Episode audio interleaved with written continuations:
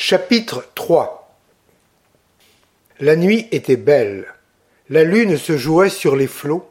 Le navire voguait doucement au gré d'une brise légère. Miss Lydia n'avait point envie de dormir. Et ce n'était que la présence d'un profane qui l'avait empêché de goûter ces émotions qu'en mer et par un clair de lune tout être humain éprouve quand il a deux grains de poésie dans le cœur.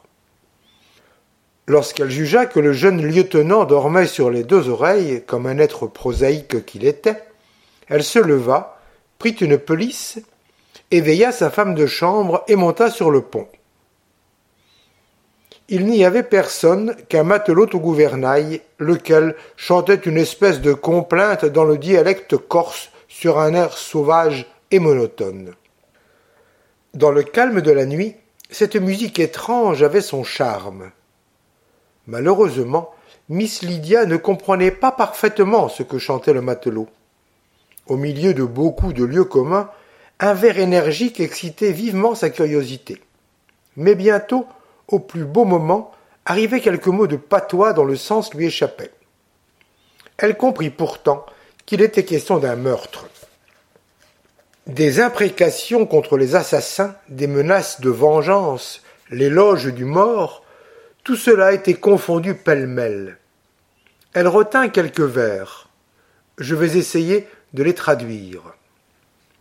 Ni les canons, ni les baïonnettes n'ont fait pâlir son front, serein sur un champ de bataille comme un ciel d'été. Il était le faucon ami de l'aigle, miel des sables pour ses amis, pour ses ennemis la mer en courroux. Plus haut que le soleil, plus doux que la lune, lui que les ennemis de la France n'attendirent jamais, des assassins de son pays l'ont frappé par derrière, comme Vitolo tua San Piero Corso. Jamais il n'eût osé le regarder en face. Placé sur la muraille devant mon lit, ma croix d'honneur bien gagnée. Rouge en est le ruban, plus rouge ma chemise. À mon fils, mon fils, en lointain pays, Gardez ma croix et ma chemise sanglante. Il y verra deux trous. Pour chaque trou, un trou dans une autre chemise. Mais la vengeance sera-t-elle faite alors? Il me faut la main qui a tiré, l'œil qui a visé, le cœur qui a pensé. Le matelot s'arrêta tout à coup. Pourquoi ne continuez-vous pas, mon ami? demanda Miss Neville. Le matelot, d'un mouvement de tête, lui montra une figure qui sortait du grand panneau de la goélette. C'était Orso qui venait jouir du clair de lune. Achevez donc votre complainte, dit Miss Lydia. Elle me faisait grand plaisir. Le matelot se pencha vers elle et dit fort bas. Je ne donne le rimbecco à personne. Comment le. Le matelot, sans répondre, se mit à siffler. Je vous prends à admirer notre Méditerranée, Miss Neville, dit Orso s'avançant vers elle. Convenez qu'on ne voit point ailleurs cette lune-ci. Je ne la regardais pas. J'étais tout occupé à étudier le Corse. Ce matelot, qui chantait une complainte des plus tragiques, s'est arrêté au plus beau moment. Le matelot se baissa comme pour mieux lire sur la boussole et tira rudement à la pelisse de Miss Neville. Il était évident que sa complainte ne pouvait être chantée devant le lieutenant Orso. Que chantais-tu là, Paolo France dit Orso. Est-ce une ballata, un vocero? Mademoiselle te comprend et voudrait entendre la fin. Je l'ai oublié, Orsanton, dit le matelot. Et sur le champ, il se mit à entonner à tue-tête un cantique à la Vierge. Miss Lydia écouta le cantique avec distraction et ne pressa pas davantage le chanteur, se promettant bien toutefois de savoir plus tard le mot de l'énigme.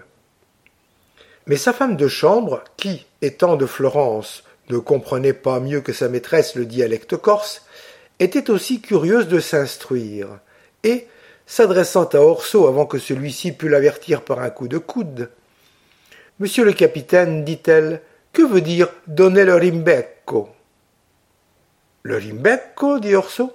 Mais c'est faire la plus mortelle injure à un Corse, c'est lui reprocher de ne pas s'être vengé.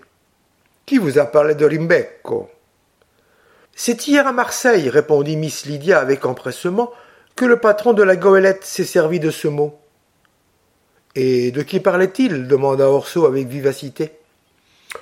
Oh, il nous contait une vieille histoire euh, du temps de. Oui, je crois que c'était à propos de Vanina Dornano. La mort de Vanina, je le suppose, mademoiselle, ne vous a pas fait beaucoup aimer notre héros, le brave Sampiero. Mais trouvez-vous que ce soit bien héroïque? Son crime a pour excuse les mœurs sauvages du temps. Et puis, Sampiero faisait une guerre à mort aux Génois quelle confiance auraient pu avoir en lui ses compatriotes s'il n'avait pas puni celle qui cherchait à traiter avec gêne? Vanine, dit le matelot, était partie sans la permission de son mari. Sampiero a bien fait de lui tordre le cou. Mais, dit Miss Lydia, c'était pour sauver son mari, c'était par amour pour lui qu'elle allait demander sa grâce aux Génois. Demander sa grâce, c'est l'avilir, s'écria Orso. Et l'a tué lui-même, poursuivit Miss Neville. Quel monstre ce devait être Vous savez qu'elle lui demanda comme une faveur de périr de sa main. Othello, mademoiselle, le regardez-vous aussi comme un monstre? Quelle différence Il était jaloux. Sampiero n'avait que de la vanité. Et la jalousie, n'est-ce pas aussi de la vanité? C'est la vanité de l'amour, et vous l'excuserez peut-être en faveur du motif. Miss Lydia lui jeta un regard plein de dignité et, s'adressant au matelot, lui demanda quand la goélette arriverait au port.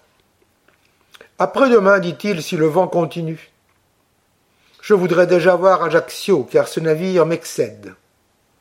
Elle se leva, prit le bras de sa femme de chambre et fit quelques pas sur le tillac. Orso demeura immobile auprès du gouvernail, ne sachant s'il devait se promener avec elle ou bien cesser une conversation qui paraissait l'importuner. Belle fille, par le sang de la Madone, dit le matelot. Si toutes les puces de mon lit lui ressemblaient, je ne me plaindrais pas d'en être mordu. Miss Lydia entendit peut-être cet éloge naïf de sa beauté et s'en effaroucha, car elle descendit presque aussitôt dans sa chambre. Bientôt après, Orso se retira de son côté. Dès qu'il eut quitté le tillac, la femme de chambre remonta, et, après avoir fait subir un interrogatoire au matelot, rapporta les renseignements suivants à sa maîtresse. La ballate, interrompue par la présence d'Orso, avait été composée à l'occasion de la mort du colonel Della Rebbia, père du susdit, assassiné il y avait deux ans. Le matelot ne doutait pas qu'Orso ne revint en Corse pour faire la vengeance, c'était son expression, et affirmait qu'avant peu on verrait de la viande fraîche dans le village de Pietranera. Traduction faite de ce terme national, il résultait que le seigneur Orso se proposait d'assassiner deux ou trois personnes soupçonnées d'avoir assassiné son père, lesquelles, à la vérité, avaient été recherchées en justice pour ce fait, mais s'étaient trouvées blanches comme neige, attendu qu'elles avaient dans leurs manches juges, avocats, préfets et gendarmes. Il n'y a pas de justice en Corse, ajoutait le matelot, et je fais plus le cas d'un bon fusil que d'un conseiller à la cour royale. Quand on a un ennemi, il faut choisir entre les trois S. Ces renseignements intéressants changèrent d'une façon notable les manières et les dispositions de Miss Lydia à l'égard du lieutenant Della Rebbia. Dès ce moment, il était devenu un personnage aux yeux de la romanesque anglaise. Maintenant, cet air d'insouciance, ce ton de franchise et de bonne humeur, qui d'abord l'avait prévenue défavorablement, devenait pour elle un mérite de plus, car c'était la profonde dissimulation d'une âme énergique qui ne laisse percer à l'extérieur aucun des sentiments qu'elle renferme. Orso lui parut une espèce de fiesque, cachant de vastes dessins sous une apparence de légèreté, et, quoiqu'il soit moins beau de tuer quelque coquin que de délivrer sa patrie, cependant une belle vengeance est belle. Et d'ailleurs, les femmes aiment assez qu'un héros ne soit pas homme politique. Alors seulement, Miss Neville remarqua que le jeune lieutenant avait de fort grands yeux, des dents blanches, une taille élégante, de l'éducation et quelque usage du monde. Elle lui parla souvent dans la journée suivante et sa conversation l'intéressa. Il fut longuement questionné sur son pays et il en parlait bien. La Corse, qu'il avait quittée fort jeune, d'abord pour aller au collège, puis à l'école militaire, était restée dans son esprit parée de couleurs poétiques. Il s'animait en parlant de ses montagnes, de ses forêts, des coutumes originales de ses habitants. Comme on peut le penser, le mot de vengeance se présenta plus d'une fois dans ses récits, car il est impossible de parler des Corses sans attaquer ou sans justifier leur passion proverbiale. Orso surprit un peu Miss Neville en condamnant d'une manière générale les haines interminables de ses compatriotes. Chez les paysans, toutefois, il cherchait à les excuser et prétendait que la vendette est le duel des pauvres. Cela est si vrai, disait-il, qu'on ne s'assassine qu'après un défi en règle. Garde-toi, je me garde. Telles sont les paroles sacramentelles qu'échangent des ennemis avant de se tendre des embuscades l'un à l'autre. Il y a plus d'assassinats chez nous, ajoutait-il, que partout ailleurs. Mais jamais vous ne trouverez une cause ignoble à ces crimes. Nous avons, il est vrai, beaucoup de meurtriers, mais pas un voleur. Lorsqu'il prononçait les mots de vengeance et de meurtre, Miss Lydia le regardait attentivement, mais sans découvrir sur ses traits la moindre trace d'émotion. Comme elle avait décidé qu'il avait la force d'âme nécessaire pour se rendre impénétrable à tous les yeux, les siens exceptés, bien entendu, elle continua de croire fermement que les mannes du colonel Della n'attendraient pas longtemps la satisfaction qu'elle réclamait. Déjà, la goélette était en vue de la Corse. Le patron nommait les points principaux de la côte et, bien qu'ils fussent tous parfaitement inconnus à Miss Lydia, elle trouvait quelque plaisir à savoir leur nom. Rien de plus ennuyeux qu'un paysage anonyme. Parfois, la longue vue du colonel faisait apercevoir quelque insulaire, vêtu de drap brun, armé d'un fusil, monté sur un petit cheval, et galopant sur des pentes rapides. Miss Lydia, dans chacun, croyait voir un bandit ou bien un fils allant venger la mort de son père. Mais Orso assurait que c'était quelque paisible habitant du bourg voisin voyageant pour ses affaires, qu'il portait un fusil moins par nécessité que par galanterie, par mode, de même qu'un dandy ne sort qu'avec une canne élégante. Bien qu'un fusil soit une arme moins noble et moins poétique qu'un stylet, Miss Lydia trouvait que, pour un homme, cela était plus élégant qu'une canne, et elle se rappelait que tous les héros de Lord Byron meurent d'une balle et non d'un classique poignard. Après trois jours de navigation, on se trouva devant les sanguinaires, et le magnifique panorama du golfe d'Ajaccio se développa aux yeux de nos voyageurs. C'est avec raison que le compare à la baie de Naples. Et au moment où la goélette entrait dans le port, un maquis en feu, couvrant de fumée la Punta di Gerato, rappelait le Vésuve et ajoutait à la ressemblance.